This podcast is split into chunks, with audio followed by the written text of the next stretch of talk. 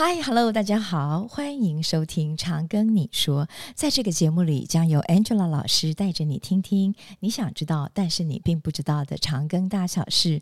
我是 Angela 老师，今天很荣幸的为大家邀请到的是长庚大学画材系，同时也是本校环安室主任吴明宗教授。吴教授啊，他跟我认识非常非常多年哦。他呢年轻有为，而且呢为人亲切和善。同时呢，他也是鼎鼎大名，全球 top two person 科学家。什么叫做 top two person 呢？就是在全世界，他的学术研究排名呢是前百分之二的科学家。今天呢，我们邀请到这么年轻有为、这么研究丰富，而且人生历练呢又很充分的一位科学家。来跟我们介绍他个人的研究经历、教学历程以及人生哲学。首先呢，为大家介绍今天的讲者吴明宗教授。吴老师，请跟大家介绍一下您自己。各位听众好，Angela 老师好，我是长庚大学画材系吴明宗老师。那请老师介绍一下您的学经历背景喽。好，我的大学是念长庚大学画材系。那自从二零零二年从长庚大学画材系毕业之后，到台湾大学材料系攻读硕博士学位。那我毕业之后有到芬兰的欧陆大学担任博士后研究员，将近两年的时间。那在芬兰的一些研究过程呢，主要就是进行材料的设计跟开发。那我在芬兰的这一个两年期间呢，也常常因为研究的的关系到。欧盟的各个国家去从事研究，所以开拓了我在国外的一些研究人员伙伴关系的建立。那回台之后，我的任教的研究中心主要是着重在纳米材料跟能源材料的开发上面。那同时也进行了一些有机物的感测器的研究，所以也会进行材料的性质量测跟分析技术的一些建立。嗯。老师刚刚讲的这些东西哦，都有一点点的抽象哎。老师要不要给我们具体举一些例子啦，来跟我们大家讲您的那些研究的领域跟专长，好吧？好，那我的研究的领域的话，其实主要是开发了一个材料。那这个材料它的应用的方式啊，我们主要是针对在能源的研究领域。或者是一些环境感测上面的研究领域，嗯、那这两个也是目前在这个世界上最重要的议题、最热门跟大家所要着重开发的一些的一些关键的技术。Uh 那因为在材料开发上面，不免需要去对材料的性质去做一些量测，因为如果你先做好量测。的这个部分的话，你就可以先提前知道这个材料是好的或是不好的，就不用一开始每一件做完一个材料都要进行一个应用，像是去做太阳能电池或去做一个感测器，那到头来你才觉得它其实不好。所以在整个材料研发的过程中，这些材料的量测跟它的分析技术的建立，可以缩短你开发出一个完整产品的一个时间。嗯，所以换句话说，老师其实是在做它的上游端，在一开始的时候就先把这个材料的量测好，然后找出最适合的模式来来设计它，然后来开发它的这些产品。是是这样子的意思哦，了解。好，那老师您是怎么样从学生变成老师，然后您刚刚一路啊变成一个顶尖的研究学者？可不可以请您给我们介绍一下您个人的研究兴趣？啊，你的人生观啊，你的个人的人生抉择啊，等等。好，那我在一九九八年的时候进入长庚大学的画材系就读。嗯，那那时候我们的系还是一个化工系，嗯、我们是到呃我大二，也就是一九九九年的时候，长庚大学的化工系才转为画材系。嗯、那因为我们那时候其实创系也才几年，所以整个研究的风气非常盛盛行。嗯哼，记得那个时候在学生时代。晚上十点过后，整排画材系的实验室都还是人声鼎沸的一个状态。那那时候研究风气非常盛行，所以我们那个时候大三的同学或是大大一、大二就会开始有人做专题。那这个时候在实验室里面，我们会学着怎么样去进行材料的合成。嗯那同时应用实际，就是会去学习如何做。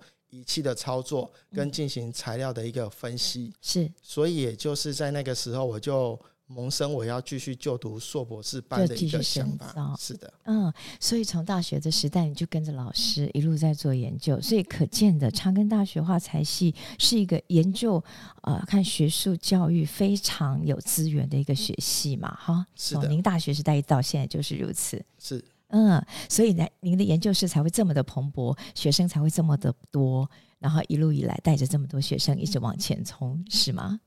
是的，嗯，好，老师，您为什么哈会投入这个啊画材的研究？那你是什么样的契机？是你在呃高中的时候你就很有兴趣吗？还是你因为进了大学以后受到什么样的启发？我在高中的的求学过程中，其实我最有兴趣的学科是化学。嗯，那当我在选大学的选择的时候，我是选择了像。化工的这个领域，嗯，因为化工这个领域其实它是由小量的化学制造而转成大量的一个化学制造的一个过程，嗯，所以我那时候觉得其实跟我的那个从小的一个兴趣是比较相关的，的。对。那因为你很喜欢化学嘛，所以你就念了化材，然后呢，你。念了画材以后，你一定有些兴趣，想要改变什么？比如说你刚刚讲的能源，对不对？好，那现在能源好兴盛哦。老师，您做了很多有关于像太阳能啊、能源材料的开发，老师可不可以举几个例子跟我们讲一讲？你怎么样的一路这样研究过来的？我在做能源材料的部分呢、啊，主要分成两个部分，一个就是在做太阳能电池的部分，是哦将。太阳光能转成电能，嗯，那另外一个方式是将太阳能的光能转成一些化学能，嗯，就是我们在做材料的时候，可以去设计一些各式各样的材料，让这个整个太阳光转换的效率是变高的，是更好的。对，那在太阳能电池的部分的话，其实就是去尝试做一些各式各样的新型材料，但是这个材料里面不能含有。一些比较有毒性啊，或者是会对环境破坏的材料，去进行研究。是对。那另外一个部分的话，是做类似光触媒材料做产氢，或者是将二氧化碳做还原成甲醇或乙醇的一个工作。这我们现在叫诶 CO2 的一个还原材料。这是对未来人类的整个发展会有一个非常大的注意的方式。我们可以用这个方式来。慢慢降低 CO2 的一个产碳排放量。其实老师刚刚做的这些研究哈，都跟我们的这个永续发展有非常大的关系。好，现在 WHO 啊都一直在提倡我们要做这个世界的永续、能源的永续。所以其实如果啊，听众同学你本身呢就对画材很有兴趣的话，真的是要好好的来了解、探索一下我们吴老师的研究室，可以好好的投入你的个人兴趣在。跟吴老师一起去学习，好，那老师走到这里，我就突然间想问问您了，哈，您刚刚讲说你高中的时候就很喜欢化学，那你觉得哦，什么样的孩子哦适合念画材系？画材系刚刚讲起来，它应用范围好广哦，而且您看起来有好多的跨域结合啊，比如说光电呐，那想请教一下您的研究室里头的学生啊，大概都做什么样的主题？其实我刚偷看了一下，你的学生。都有获奖哎，你可不可以给我们介绍一下您一路以来您的研究室里头啊比较擅长做的一些东西，还有学生的研究被的一些呃一些发现？好，那其实如果对化学或物理有兴趣的同学，都非常欢迎来化材系就读。化工跟材料是一个不会退流行的科系。嗯，那过去传统的化学工程创造了巨大的产值，那现在的整个生物医学的来临。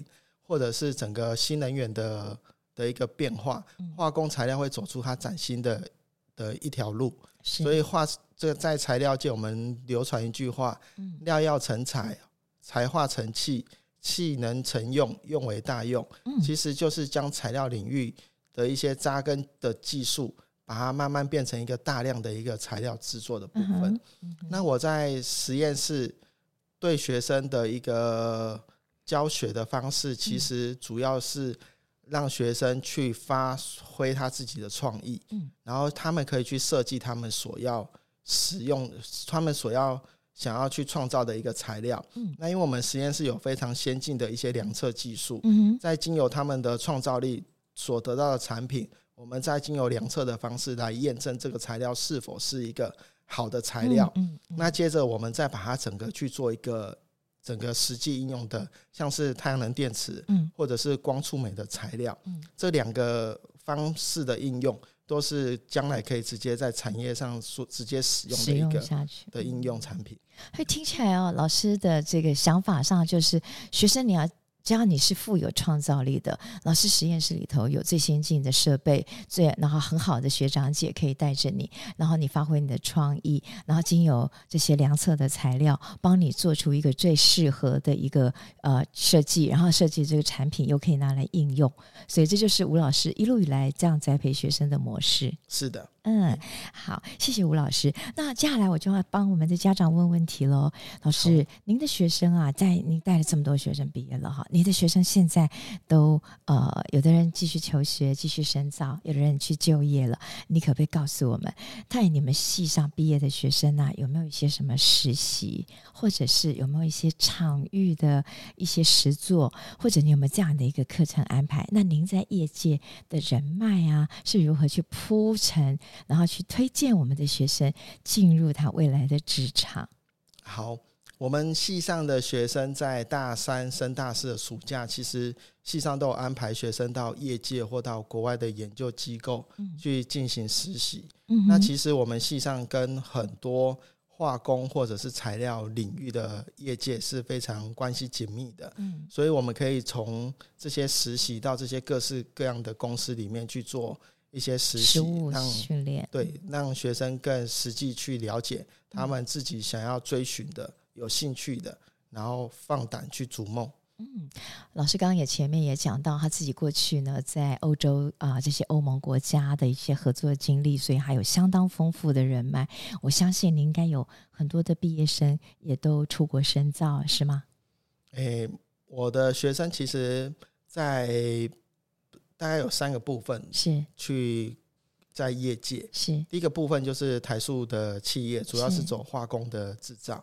那三分之一的部分大概是在光电产业界，就是我们所谓的电子业。那其实剩下三分之一几乎都是在学校里面去进行进行做研究的工作。哦，研究的工作，嗯，所以其实路很广哎，对。学生的发展也都很好。是，嗯。好，那我还想问一问哈、哦，老师，您的这个您在 two person 科学家嘛，你可不可以帮我们举一个你自己觉得你的研究当中最有亮点的一个呃部分，来跟我们分享一下？我其实在这一两年有接过一个产学合作案，嗯、那他们其实是因为这几年的疫情的关系，嗯、想要研发一个口罩。这个口罩的话，其实。因为我们在使用口罩的时候，常常会去触摸到口罩的表面。对那当我们病毒如果还是 COVID-19 病毒还是在口罩的表面的话，那其实很容易会导致我们去去遭受病毒的感染。是。所以我们那个时候的想法是在这个口罩外面使用我们的光触媒去将 COVID-19 的病毒去做消灭对杀灭的动作。嗯嗯、那这个时候。这一次的产学合作，其实就是由我们实验室去合成出一组新的材料，嗯，那跟业界去配合，让它 coating 在我们的口罩的表面，表面嗯，对，那这整个产品其实也最后也有直接在市面上做贩售，嗯，所以我在这个这个合作里面呢，其实让我印象很深刻，我可以将我的材料直接由产品然后销售到市场上面，对。对而且真的能够帮助到大家，可以去预防这个新冠肺炎病毒，这真是好重要的贡献呢。是。嗯，所以呢，这才是我跟大家讲的。呃，它并不是一个很生硬的一个呃学门，它所用用的东西都可以把它拿来生活化，甚至于可以跟各个领域做跨域的结合。哈，那最后呢，老师，我想要请教您一下哈，还有没有什么想要跟我们听众同学分享的？例如您的呃人生哲学啦，您的生命态度啦，或者是您觉得有没有想跟？鼓励我们听众同学的话，我想大学啊，无疑是人生中最精华，也是最深远的求学时光。如果能善加利用，好好把握，是你未来人生的一个重要的关键。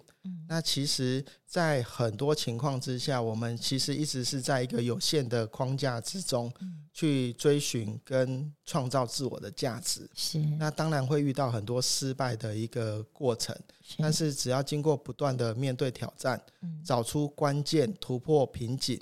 才能创造自我的一个价值，这个其实也是一个科学家非常重要的一个的。要成为科学家的一个历程，对不对？是，是，所以呢，现在啊、呃，非常的欢迎我们的听众同学啊、呃，长庚大学呢是一个你很重要的选择，因为呢，我们的老师都非常投入于学生的教学以及学生的辅导，就像刚刚我请教吴老师的一样，他会带领你啊、去探索你想要探索的东西，而且会让你有充分的去产生你的创造力，然后协助你去实现你的梦想，接着让你的梦想能够逐梦踏实，然后步入呃应用，这样子才能够造就出我们很呃这个社会上非常需要的人才。嗯，是。好，老师，老师还有一个地方哦，要特别请你补充一下哈。我们学校的画彩系哦，跟其他学校的画彩系啊，有什么不一样的地方啊？然后我们的优势在哪里？我们学校的画材系跟台塑企业还有长庚医院是有非常紧密的合作关系。嗯。台塑企业一直是台湾化工界的龙头，嗯，它也不断的着重在材料创新跟环保制成的改善，因此跟我们系上的合作非常密切。我们系上很多老师其实都是跟台塑企业进行产学合作，所以在我们系上就读的学生会有一个立即的学有所用的一个优势存在，这是在其他学校你所不容易遇到的。嗯，这个好像是我们长庚大学里面最大的优势，我们有。呃，企业，然后我们有意愿，所以你的梦想都可以在这里借由老师的引导，可以得到实践。是，好，那今天非常谢谢吴明宗老师接受我们的访问。如果各位听众同学对于吴老师今天所讲述的内容，仍然有什么想要了解的资讯，或者敲完想听的地方，欢迎您在我们的节目下方留言，小编会尽速回复您哦。